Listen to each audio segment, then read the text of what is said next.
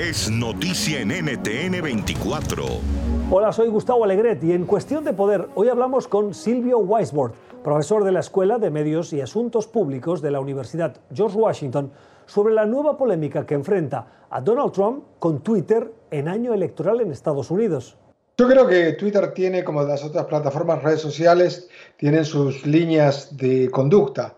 El problema es no que Twitter actúe ahora, sino por qué no actuó antes, digamos, eh, considerando que no solamente el presidente Trump, sino otros políticos frecuentemente han dicho cosas, digamos, que van contra eh, las propias guías que Twitter y Facebook eh, tienen. Lo que pasa es que Twitter se mete, y esto es muy difícil de entender la razón, en medio de un pleito político. Es un pleito político bastante importante y creo que políticamente, interesantemente, puede Trump ser el ganador de esto. ¿Por qué podría salir Donald Trump ganador? Porque Trump está convencido y mucho de su base electoral que los medios, ya sean los medios tradicionales o las redes sociales, son contrarias a ideas conservadoras eh, o, republicanas. En parte porque, por ejemplo, Silicon Valley ha tenido, una tradición de estar mucho más cerca del Partido Demócrata históricamente.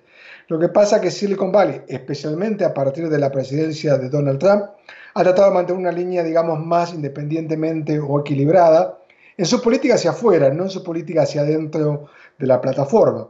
Y esto lo coloca a Twitter en una posición bastante incómoda políticamente, considerando los esfuerzos que ha hecho para no parecer que censuraba o regulaba a un partido más que a, um, otro.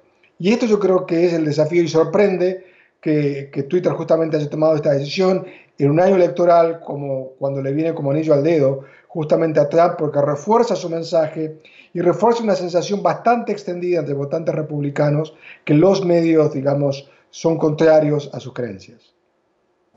Trump actúa así porque sabe que, aunque amenace con cerrarlas, no las va a cerrar. Claro, el presidente de Estados Unidos no puede cerrarlas, no las va a cerrar.